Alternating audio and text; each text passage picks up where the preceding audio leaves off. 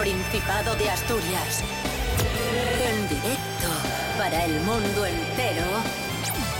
Aquí comienza Desayuno con Liantes. Su amigo y vecino, David Rionda. Buenísimos días, Asturias. Hoy es miércoles 31 de enero de 2024, son las 10 y media de la mañana. Conectamos con León, conectamos con uno de los mejores monologuistas de España, Pablo BH. Buenos días. ¡Vamos! La mitad de la semana llegó y mola un montón. Es- estoy practicando, estoy practicando. Últimamente estás de- muy, muy creativo a nivel musical. Sí, sí, sí, en otros... No, no puedo estar creativo en otros niveles, así que nada. Buenos días, Asturias. La juventud está preparadísima. Rubén Morillo, buenos días. Buenos días, David Rionda. Buenos días, Pablo BH. Buenos días a todos y todas. Que se nos va enero. Feliz día a todos los autónomos, ¿eh? Ellos saben por qué. Ellos saben por qué. Desayuno con liantes, ay, lere, lere, lere. Desayuno con liantes, ay, lere, lere, lere. Desayuno con liantes, ay, lere, lere, lere. Desayuno con liantes, ay, lere, lere, lere. Que decía Pablo BH eh, hace un ratín que... Hace un ratín. Hace unos instantes, hace unos segundos. Hace un rato, pero si, si llevamos un minuto de programa. Bueno, por eso hace un ratín, hace unos un instantes. ratín. Hace unos Ra- instantes. Ratín es hace 20 minutos. que feliz día del autónomo, hoy día 31. Los autónomos tienen que hacer magia Sí. para llegar a fin de mes. Y hoy, por cierto, es el Día Internacional del Mago. No sé si esto tiene relación, Ah. pero debería. Vaya. Y uno de los juegos que más me gustaban a mí era el juego de magia borrás. Aquí hay, hay nivel. ¿Os Vale. acordáis del magia Sí, borrás? El sí. juego de, La de cajina mesa. aquella que tenía muchísimos juegos Sí. de magia. Yo no porque soy joven, pero sí, sí, te voy a decir que sí. Sí, claro, claro, claro.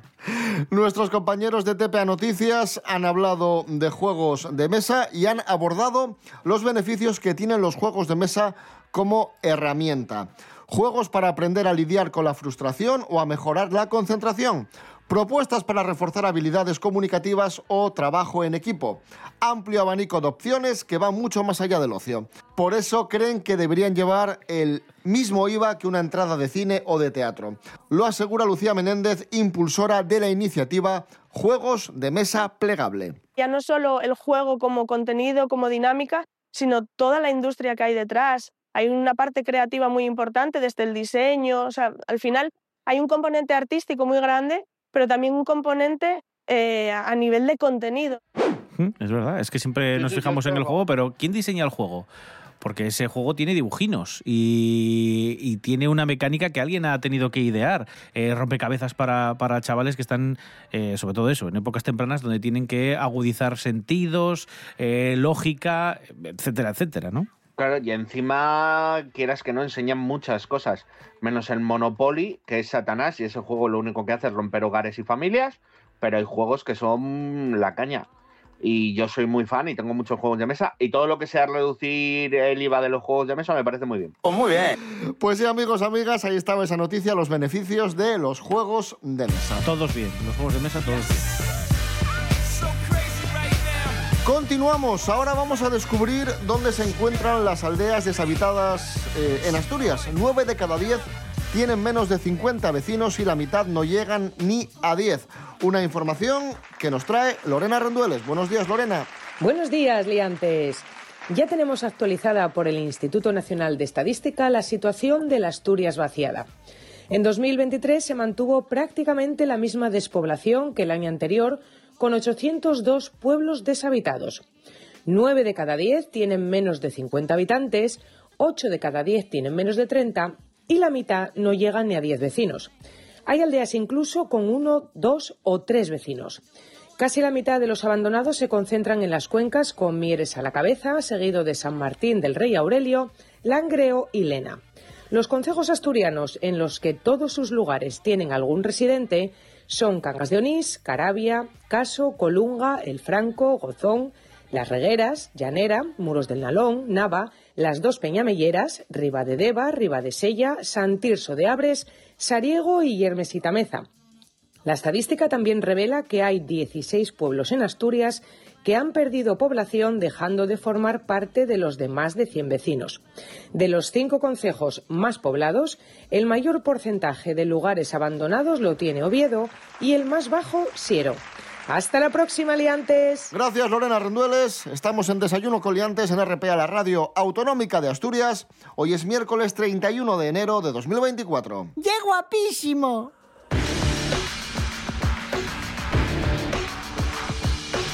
Nos acercamos al mundo del misterio, que ya sabéis que nos gusta mucho aquí en Desayuno Bueno. con Liantes. Nos encanta el misterio, nos encanta la, la psicología, nos encanta la investigación. Un turista asegura haber descubierto de qué color es el monstruo del lago Ness. Ojo, que ya no se pone en duda ni, Ni que si- exista. Eso, ya el color directamente. Rubén Morillo. Bueno, eh, a ver, eh, nunca se ha confirmado que exista. Lo que sí hay son ciertos vídeos en los que se ven perturbaciones en la superficie del lago que pueden ser, pues desde un pescado muy grande a, como ya se ha dicho, eh, directamente gas de, de las profundidades, de las algas, de la vegetación que hay ahí abajo. Déjate de rollos, un monstruo. Pero bueno, Ya, ya, ya. Déjate de rollos. la última vez, bicho. hace no mucho, ¿De qué se- color es el gas, eh? No se puede saber el, color del gas, pero el color del monstruo del lago Ness sí. Ya, no sé, no sé si os acordáis, pero eh, hace no mucho, en, en octubre del año pasado, hablamos de esto porque se volvió a ver, entre comillas, aparecieron unas imágenes en las que se veía una especie de bicho alargado que pues eh, salía a la superficie. eh, se ha dicho, se le ve, se le ve, se le ve. Bueno, pues no fue hasta el 24 de enero de este año que este avistamiento se ha registrado como no real, pero sí que hay una especie de consorcio de gente que asegura que eso Al compás del lago Ness. Anda del Bueno. lago Ness. A lo que voy. Hay un señor. Hay un señor que se llama Jarod Strong, que este es el que está interesado en que esto sea real, porque así le hacen un poquito de caso. Y él dice que aunque mucha gente cree que el color real o lo que se cree es esa especie de piel verde por todo lo que cuentan las leyendas, no sería tal. Él ha asegurado, tras comprobar este último avistamiento, vamos a llamarlo así entre comillas, y que ahora se asegura que, que es real en esas imágenes, que no, que no es verde. Él dice que tendría que ser una especie de color gris oscuro, aunque él pensaba que era de color verde, no. Ha hecho una especie de estudio de fotogrametría con colorímetros y con no sé qué historias, y él dice que realmente A ver, el es resumen, ¿cuál es? ¿De qué colores? gris oscuro tirando a negrín. Vale. A, a casi negro, sí, sí. Tampoco son unas declaraciones que digas tú, es como para, para que esto quede y habrá periódicos. Porque ¿Quieres- re- no era del color verde que yo pensaba, era más bien de un color gris oscuro. Luego volvió a alejarse rápidamente, pero mientras volvía a sumergirse pude ver un cuerpo más alargado. ¿Quieres- No sé cuánto medía, era ¿Quiere- muy largo. ¿Quieres declaraciones buenas? Vamos con declaraciones buenas. Un señor que está de moda en TikTok Sí, y que dice lo siguiente en torno a un supuesto viaje que hizo a la Antártida. Esto fue lo que se encontró. aparecieron, aparecieron tres seres, aproximadamente de unos 3 metros de alto, Joder. eh, forma humanoide, pero no eran de carne y hueso, o sea, eran energía. Eran energía con forma humanoide, sí tenían una especie de traje, pero bueno, yo creo que más que nada era para que no, para que para nuestra vista no fuera tan, tan brutal y nos echaron a patadas. Pero a patadas energéticas, porque eran seres de energía. supongo, sí, sí. Y tres Claro. metros, ya te digo, pedazo de bigardos, ¿eh? Mm. Bueno, pero este señor no solo dice que estuvo en la Antártida y se encontró con seres humanoides. Ojo a lo que vio en África. No lo he contado nunca porque nadie me va a creer lo que yo he visto en África. Yo he visto transformarse un hombre en león delante de mis ojos. Yo he visto como muertos, cuando mueren, cogen sus almas y trabajan por ellos en el astral. Están muertos físicamente, pero su espíritu, su astral, sigue trabajando para ellos en otro plano. Habrá que creerle. A ver, no es uno de nuestros referentes, porque aquí tenemos dos o tres personas que son 100% fiables. Pero oye, eh, joder. ¿Tú has visto alguna vez a una persona y a un león juntos? Pues este señor tiene fotos suyas en la Antártida en su álbum de fotos y álbumes de fotos es el título de este clásico. ¿Cómo lo oílo, eh? Joder. De este clásico del rock asturiano de Pablo Moro. Ahí está. Recuerdos de un patio de autobuses de un colegio de curas donde aprendí a morder las manzanas cuando estaban maduras, a escapar por la ventana de la clase de latín. Mi infancia son recuerdos de un oso de peluche, amigo de Al Capone, de plasti, de coro, de espinete, Playmobil, de mágicos estuches, de los rombos que anunciaban el amor, de las pajas furtivas, de las cajas de titas, de veranos rellenos de gominola,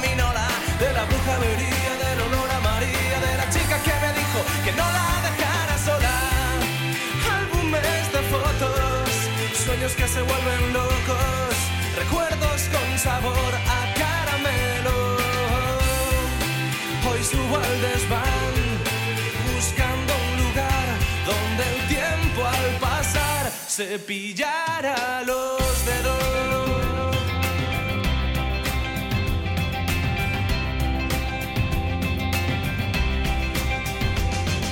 Mi infancia son recuerdos de una bola del mundo que giraba para ver dónde nací. Del Spectrum de los Goonies, de escondites nocturnos, de pensar qué pasaría en el año 2000. Mi infancia son recuerdos de recalices rojos, de los cinco de domingos gritando gol. De aprender del silencio, de besar con los ojos, de pensar si podría apagarse el sol. Del tabaco escondidas, de rodillas heridas, de gaviotas que cantaban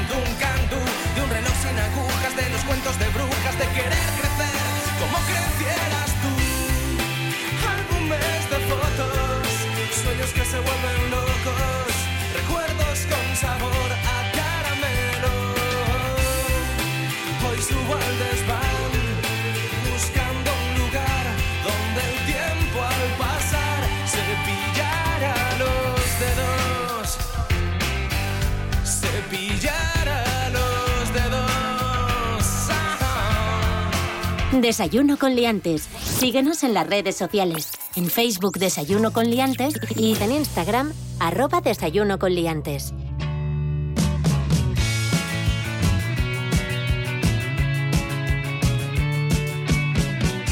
Continuamos en Desayuno Coliantes en RPA, la radio autonómica de Asturias, en este 31 de enero de 2024, miércoles. Investigadores de la Universidad de Noruega han descubierto que la conectividad de diferentes regiones del cerebro aumenta cuando se escribe a mano, pero no cuando se escribe a máquina o con el teclado. ¡Como yo! Es el resultado de un estudio que también tiene otras conclusiones muy interesantes, como que los niños que aprenden a leer y a escribir en tableta gráfica pueden tener dificultades para diferenciar letras que son imágenes especulares entre sí, como por ejemplo la B y la D. Esto se produce porque los cuerpos de los niños no han sentido lo que se siente al producir estas letras. Vale.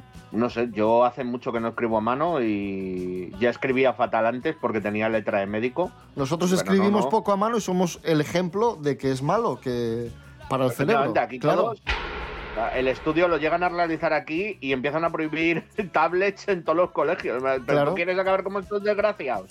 Claro, ¿Sabes? claro. No, no, hay que escribir a mano. Y encima lo bonito que queda. Os voy a decir una cosa. Tú escribes ahí a tu enamorada o tu enamorado, le escribes un WhatsApp de qué tal. Se han perdido las cartas. Una carta así bonita, en plan de estoy aquí. Claro, una carta, ¿qué tal? Y esperas unos días para que te responda. Unos días, claro. ¿Tú te has escuchado lo que dices y lo que hablas?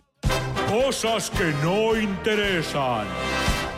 Tras décadas enviando mensajes exclusivamente a través del móvil o del ordenador, he conseguido parecer una persona un poco más normal. Pero no os confundáis. Eso es porque no me habéis visto escribir a mano, que es una cosa que por suerte no hago casi nunca. Tengo la peor caligrafía de la historia. Eh, en el colegio no suspendí nunca, no dejé nunca nada para septiembre, pero todos los años tenía que escribir a mano, tenía que copiar a mano un libro como si fuera yo un escribano del siglo III. Solo que en vez de copiar cosas sobre tratados de química o de astronomía, pues a lo mejor copiaba el libro de Fray Perico y su borrico. Pero fueron años duros, porque la gente de la piscina y yo allí copiando a la sombra como un imbécil. Cosas que no interesan. Continuamos en Desayuno Coliantes en RPA, la radio autonómica de Asturias. Hablamos de influencers. 8 de cada 10 publicaciones de influencers tienen incorrecciones, Pablo BH. Mm, ahí va. Mira, 8 de cada 10 publicaciones de influencer tienen incorrecciones. Hay ejemplos que caen por su propio peso, pero otros pasan más desapercibidos. Mira, por ejemplo, la mayoría, lo más habitual, detalla Alejandro Perales, presidente de la Asociación de Usuarios de la Comunicación, es la publicidad encubierta o identificada de forma vaga, pero también hay temas más graves como la promoción de productos relacionados con la salud. Claro. El gobierno tiene previsto aprobar un decreto que regule las prácticas de los influencers, pero el borrador que hay sobre la mesa establece que solo afectaría aquellos con más, millón- con más de un millón de seguidores. Algo que critica la Asociación de Usuarios de la Comunicación. Básicamente, que los influencers te la van metiendo así un poco doblada, en plan de no. Uno de los casos más famosos es aquella tía que dijo que el agua no hidrataba. En el agua nunca pone que es un suero hidratante o que es algo que se utiliza para la re- o sea, para la hidratación. De hecho, el agua deshidrata más de lo que hidrata. Marina Yers se llamaba esa chica. Madre mía. Bueno, vamos a escuchar al presidente de la Asociación de Usuarios de la Comunicación, Alejandro Perales, eh, comentando esto que, que nos eh, contaba Pablo.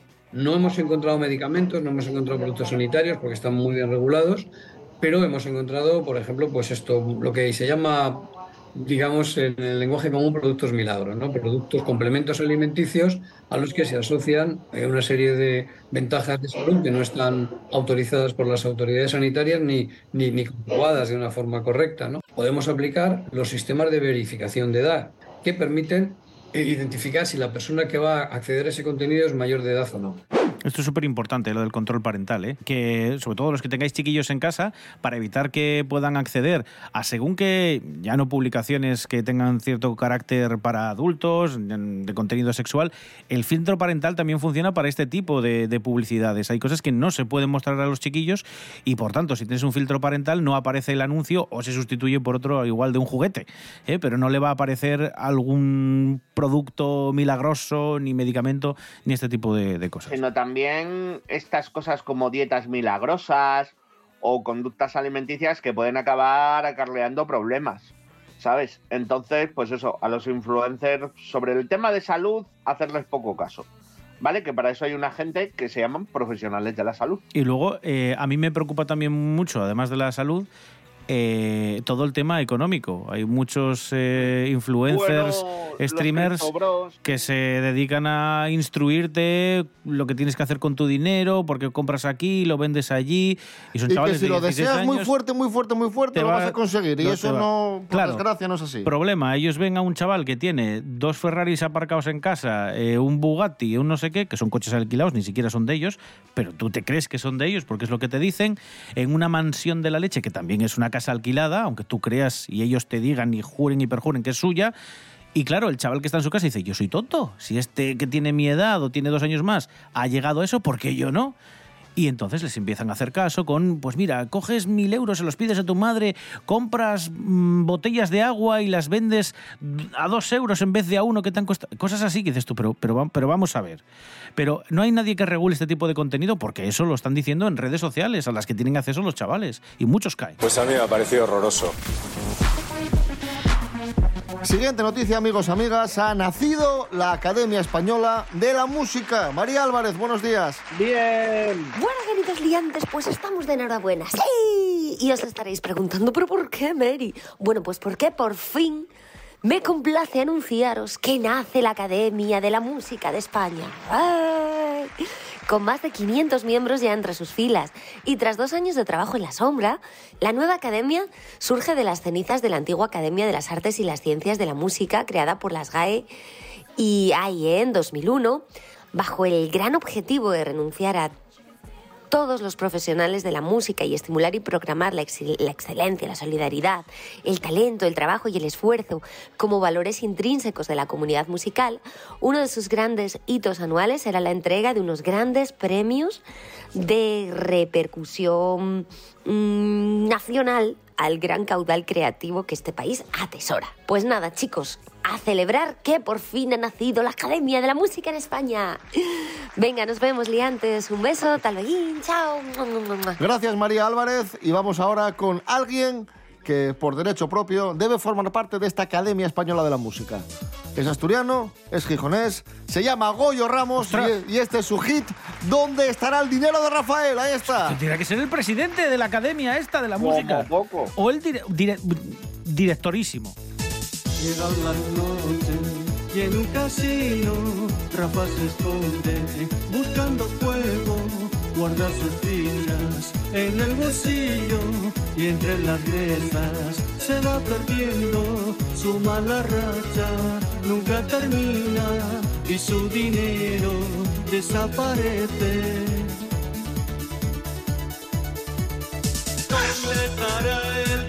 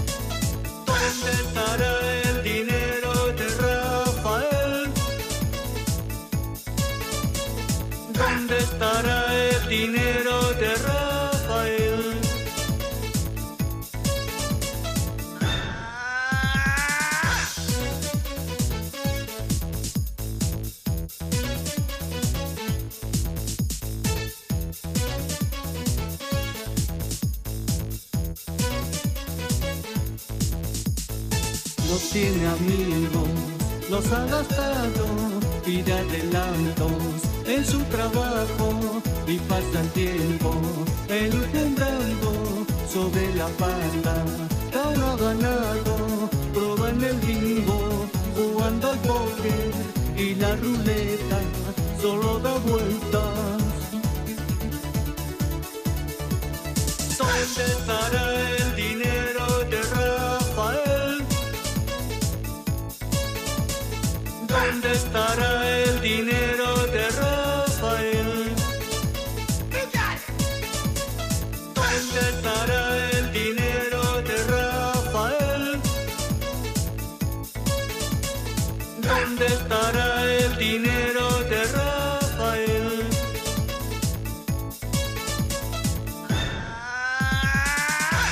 Rápidamente, exposición sobre la poesía española desde 1975, una exposición que podéis ver estos días en la UNED de Gijón. Tres generaciones de escritores entre 1968 y la actualidad protagonizan una nueva exposición dedicada a la poesía. La muestra, titulada La poesía española desde 1975, incluye primeras ediciones, manuscritos, fotografías históricas y en algunos casos inéditas, así como algunos dibujos realizados por escritores. En ella destacan nombres como Luis García Montero y Lola Mascarel. También hay nombres asturianos por medio de libros de sus poetas contemporáneos y de revistas literarias. Y se van a proyectar poemas de Ángeles Mora, Aurora Luque y Joan Bello, entre otros. La muestra puede visitarse hasta el próximo 22 de febrero, tenemos tiempo, en el edificio de la UNED en Gijón. Vamos a escuchar a los, eh, vamos a, escuchar a los responsables de la UNED desgranando el contenido de la muestra. Por un lado, la generación del 68, la generación de los 80 y las generaciones más jóvenes, con primeras ediciones, manuscritos, incluso bueno, dibujos, acuarelas hechos por los propios escritores y en algún caso también, en algunos casos, fotografías inéditas, fotografías que estaban en el Museo del Pueblo de Asturias o que nos han facilitado los propios escritores. Hoy hemos hablado de influencers, de salud, de magia, de juegos, de misterio, de ciencia, de poesía. Y ahora rematamos con cine, con Miguel Ángel Muñiz, Jimmy Pepín. ¡Bravo, Jimmy! Jimmy Pepín.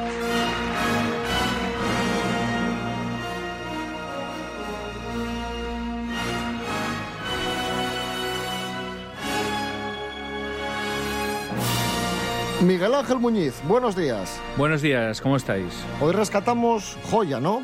Hoy rescatamos una joya, sí, realmente ni siquiera es un largo, es un medio, porque son 36 minutos más o menos.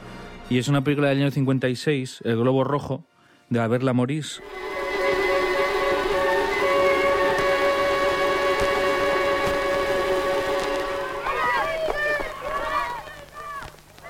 Una película es así, digamos, está entre el realismo mágico este y, y cine familiar, si quieres, infantil, más o menos. Y es la historia, bueno, de, un niño que, pues eso, está por las calles de París y se encuentra un globo ahí, ¿no? Que es como que parece que, que le está esperando. Y nada, lo coge, se lo lleva, va con él.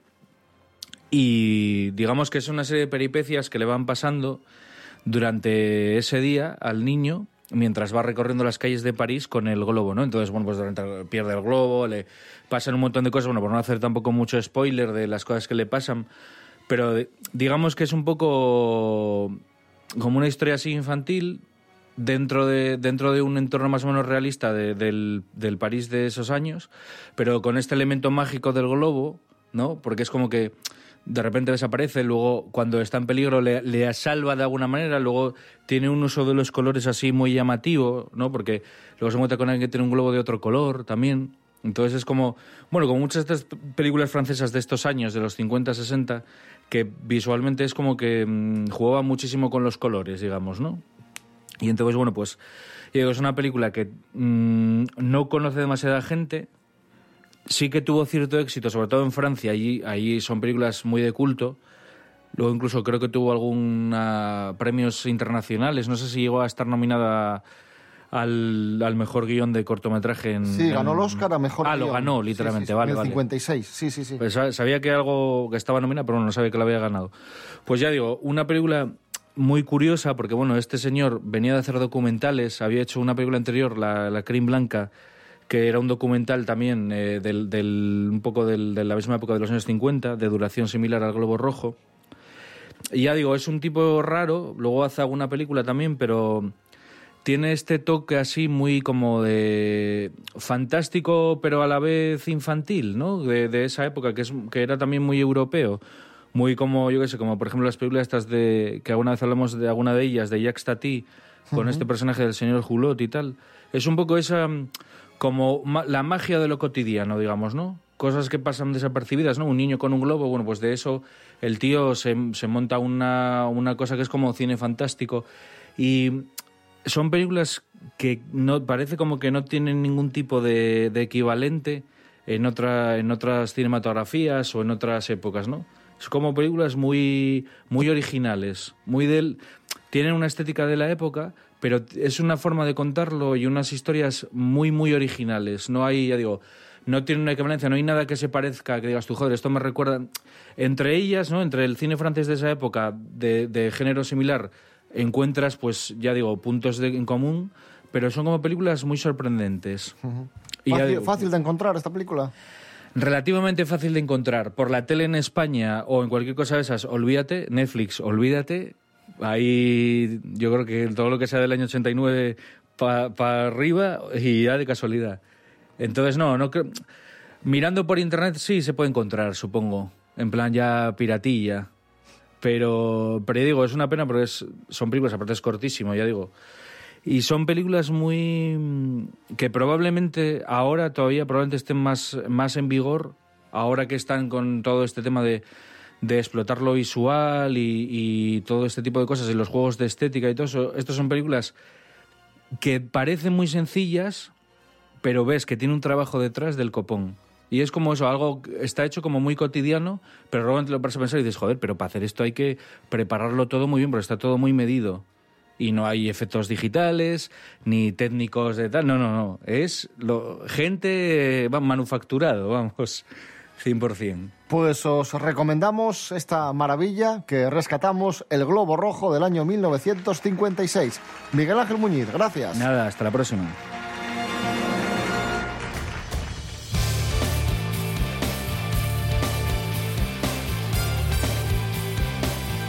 Nos tenemos que ir pitando, que son casi las 11 de la mañana. Volvemos mañana a las 10 y media. Como siempre, Rubén Morillo. David Rionda. Hasta mañana. Hasta mañana. Pablo BH, gracias. Bueno, pues mi paz os dejo, mi paz os doy. Mm, mm, No, que yo me voy.